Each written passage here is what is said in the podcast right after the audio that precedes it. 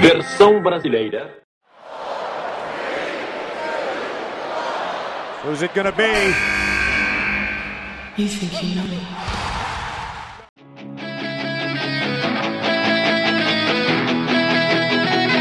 Bom dia, boa tarde e boa noite. Esse é o Over the Top Rope, a sua enciclopédia da luta livre. Eu sou César Ferro e no programa de hoje vamos conhecer mais sobre a história de Manami Toyota, um dos maiores nomes na história do Joshi Purureso. Vem com a gente!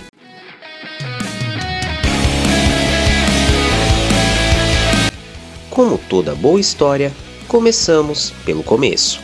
Manami Toyota, esse é o seu nome real mesmo, nasceu em 2 de março de 1971, ou seja, tem hoje 52 anos. Natural da cidade de Masuda, na prefeitura, que é o equivalente ao nosso estado, não confunda, de Shimane, a mais de 900 quilômetros de Tóquio, Toyota seria uma criança sempre atenta aos esportes, em especial o softball. Para quem não conhece o softball, é bem semelhante ao beisebol, tendo apenas algumas diferenças, como o tamanho da bola, o campo, enfim. A luta livre brilhou para a Toyota com o Jaguar Yokota, lenda da JW, que seria sua treinadora.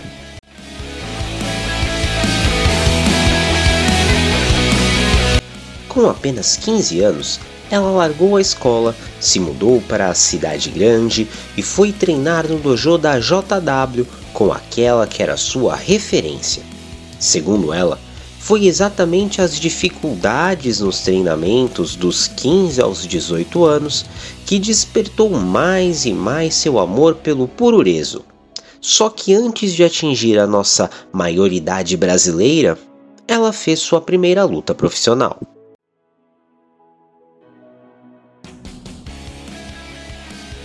chegamos a um ponto complexo na história.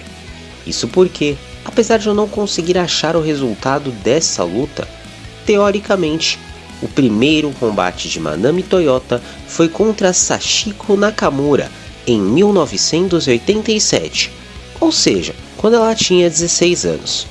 Só que essa luta não consta nos autos do Cage Match nem no Wrestling Data. Segundo o primeiro, a estreia de Toyota foi ainda mais cedo, em 86, em uma luta 7 contra 7 em que saiu vitoriosa. Já de acordo com o segundo, a primeira luta foi mais tarde, em 88, derrota para Reibon Amada. Fato é que o sucesso só veio em 89.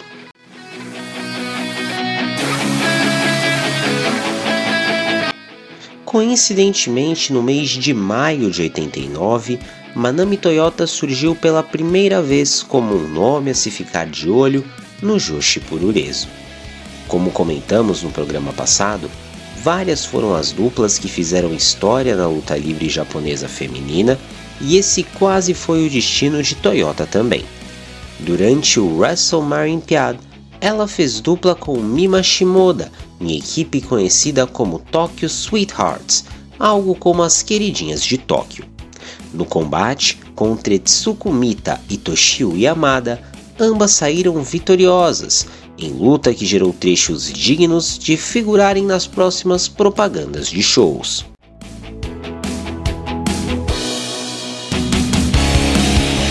Ok, aparecer em propagandas pode não parecer um feito tão importante assim, mas foi vital para o começo da carreira de Manami Toyota. No mesmo ano, ela conquistou seu primeiro título, o campeonato da JW.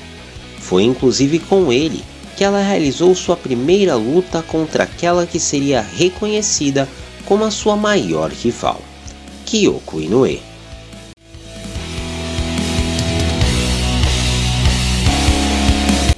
Outra pupila de Jaguar Yokota, Inoue também conquistou um legado invejável na luta livre.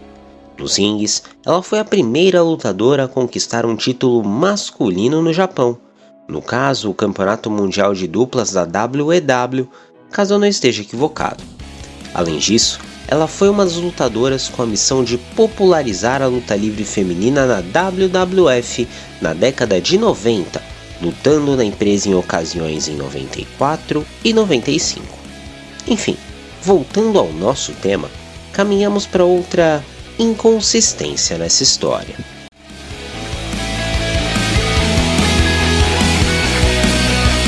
Lembra que falamos sobre as queridinhas de Tóquio?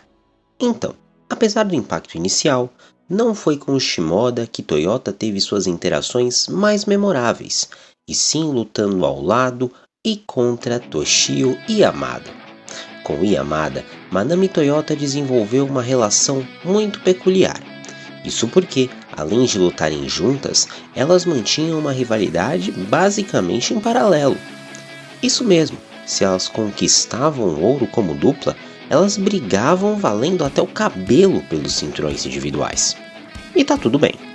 Só que agora chegamos à inconsistência que eu citei.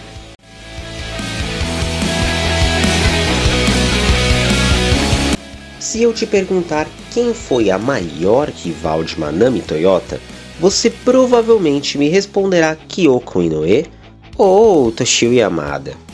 Caso eu te pergunte quem foi sua maior aliada, você me responderá Yamada ou Shimoda. Mas não é bem isso que os dados mostram. Segundo o Wrestling Data, Toyota lutou 2.275 vezes em sua carreira, com um total de 1.340 vitórias, 823 derrotas. Até aí, tudo bem.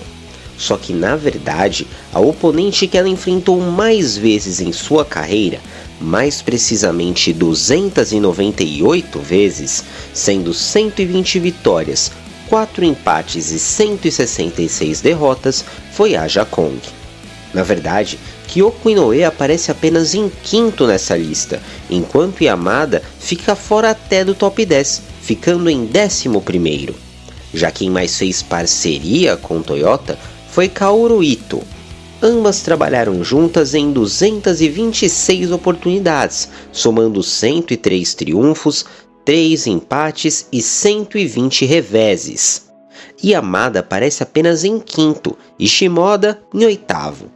Nossa memória pode até mentir, mas os números não.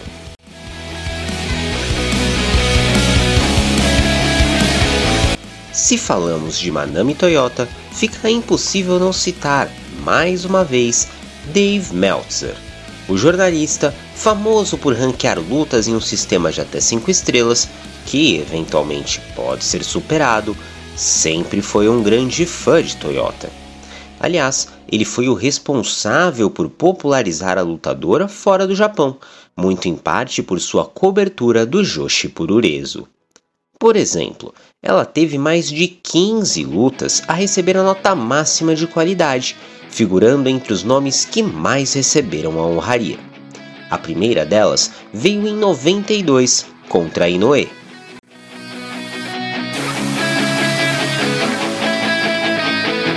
Foi apenas três anos depois de sua primeira luta 5 estrelas que Manami Toyota chegou ao topo da AJW. Na ocasião, ela abriu mão do cinturão que detinha o Campeonato de todo o Pacífico, não confunda com o Campeonato de todo Atlântico da EW.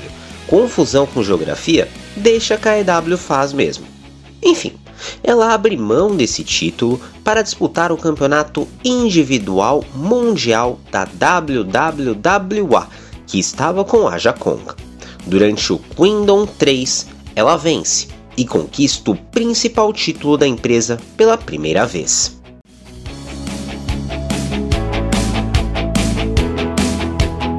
Rodamos, rodamos e rodamos e voltamos ao Dave Meltzer. A primeira defesa de seu campeonato individual mundial da WWA foi histórica. Enfrentando sua rival Kyoko Inoue, Manami Toyota não conseguiu superá-la. Mas tampouco foi superada empate pelo limite de tempo de uma hora e luta premiada como a melhor de 95 pelo Wrestling Observer Newsletter.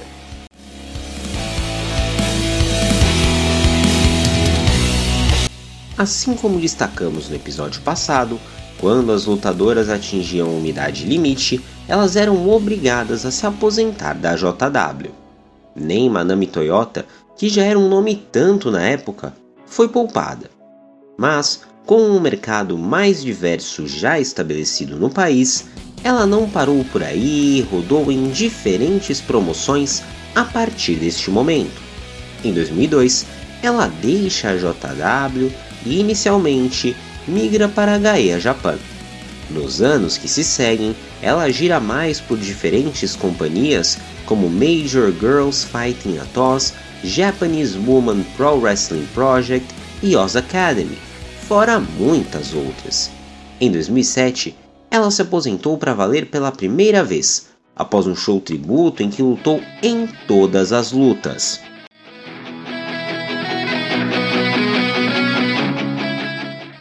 Dizer que ela se aposentou para valer nessa época, na verdade, é injusto, para não dizer impreciso. Foi apenas um hiato e bem pequeno, diga-se de passagem. Se você checar a aba Carreira no CageMat, você verá que, já em 2008, ela apareceu em sete companhias diferentes, lutando em todas elas. Mas o grande ponto em sua carreira após 2007 veio três anos depois, quando ela fez sua estreia nos Estados Unidos.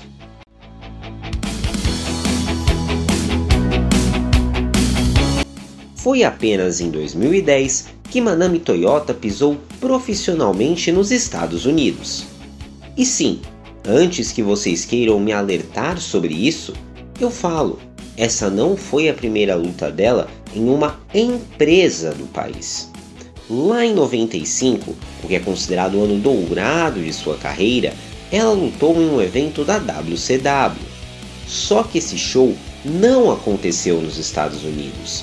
Muito pelo contrário, foi o famigerado show da WCW na Coreia do Norte. Ou seja, foi apenas 15 anos depois que ela realmente debutou para a audiência estadunidense.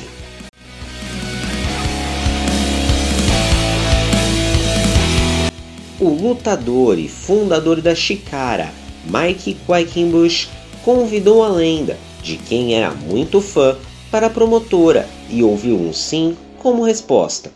Em sua primeira luta nos Estados Unidos, um combate de duplas mistas em que teve Quackenbush como parceiro, ela escolheu os oponentes Cláudio Castagnoli, o Cesaro da WWE e atual campeão mundial da Ring of Honor, e Sara Del Rey, que atualmente é uma das treinadoras do Performance Center da WWE.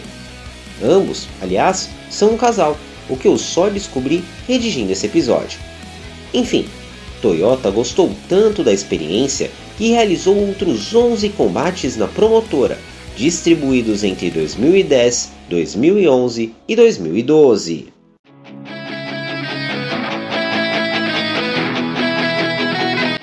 Depois dessas aventuras nos Estados Unidos, Manami Toyota retornou para o Japão e fez aquilo que sabia melhor: lutar e muito. Quando eu digo muito, é muito mesmo. Por exemplo, para comemorar seu aniversário de 25 anos de carreira, ela produziu um evento que teve 5 lutas em seu card. Em todas elas, adivinha quem lutava? Ela mesma,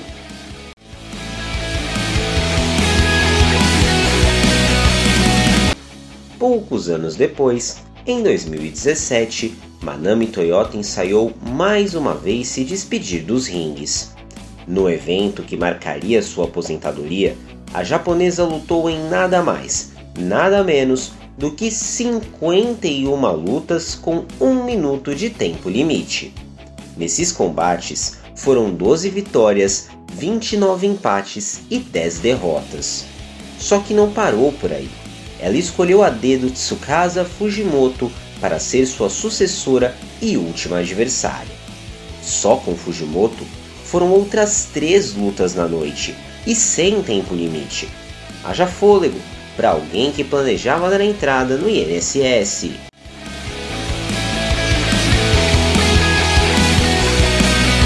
Eu disse planejava porque não foi bem isso que aconteceu. Adivinha? Alguém que luta 54 vezes em um mesmo evento não conseguiria ficar longe da luta livre por muito tempo. Ok, justiça seja feita. Ela só fez uma luta depois disso e mais de dois anos depois. Na virada de 2019 para 2020, não foi só o Covid-19 que surgiu, mas Manami Toyota voltou ao ringue.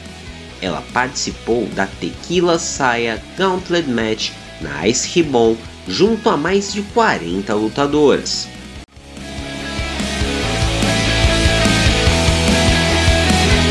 Não poderíamos fechar esse episódio sem falar sobre os títulos que Manami Toyota conquistou durante sua carreira.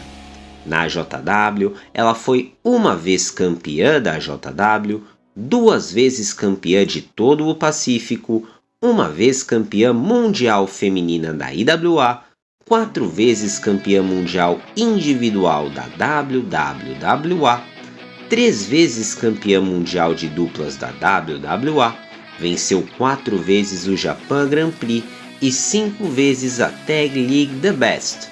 Além disso, teve títulos também na Gaia Japan, Ice Ribbon, JWP Joshi Pururezo, Oz Academy, Universal Wrestling Association e Road Woman Pro Wrestling Diana. Já no que diz respeito ao ON, teve a luta do ano em 93 e 95, foi eleita a lutadora mais impressionante desse ano e também a favorita dos leitores.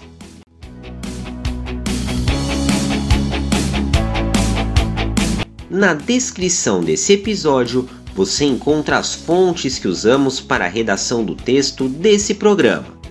Lá você acha também algumas lutas da Manami Toyota que você pode ver de graça na internet. No próximo dia 1 vai ao ar um papo com a Gabu e daqui a um mês, no dia 15 de junho, vamos mergulhar na história da Stardom. Enquanto isso, você pode ouvir nossos outros episódios no seu tocador de podcasts favorito. Quer mais atualidades sobre o mundo da luta livre? Então siga a gente nas redes sociais. No Instagram, somos o arroba overthetop underline Brasil e arroba OTTR underline BR no Twitter. Na rede social do Zuckerberg, você vê notícias diárias sobre o Pro Wrestling Mundial e na do Elon Musk rola comentários sobre os shows semanais e especiais e, é claro, muita aleatoriedade. Por hoje é só e tchau, tchau!